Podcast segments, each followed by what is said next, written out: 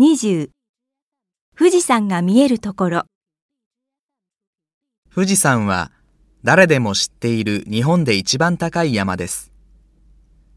その高さは約3776メートルで、静岡県と山梨県の境にあります。高い山ですから、かなり遠くからでも富士山を見ることができます。日本には富士見町、つまり富士山が見える町という名前の町があちらこちらにありますが、実際にはどのくらい遠くから見えるのでしょうか。ある高校の先生が6ヶ月かかって富士山が見える場所を調べて地図を作りました。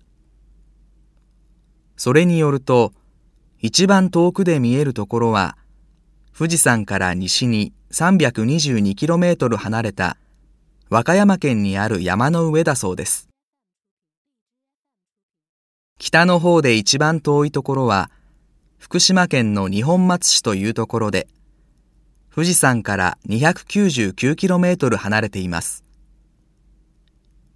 日本人がどんなに富士山を愛しているか、こんな地図が作られることからもわかりますね。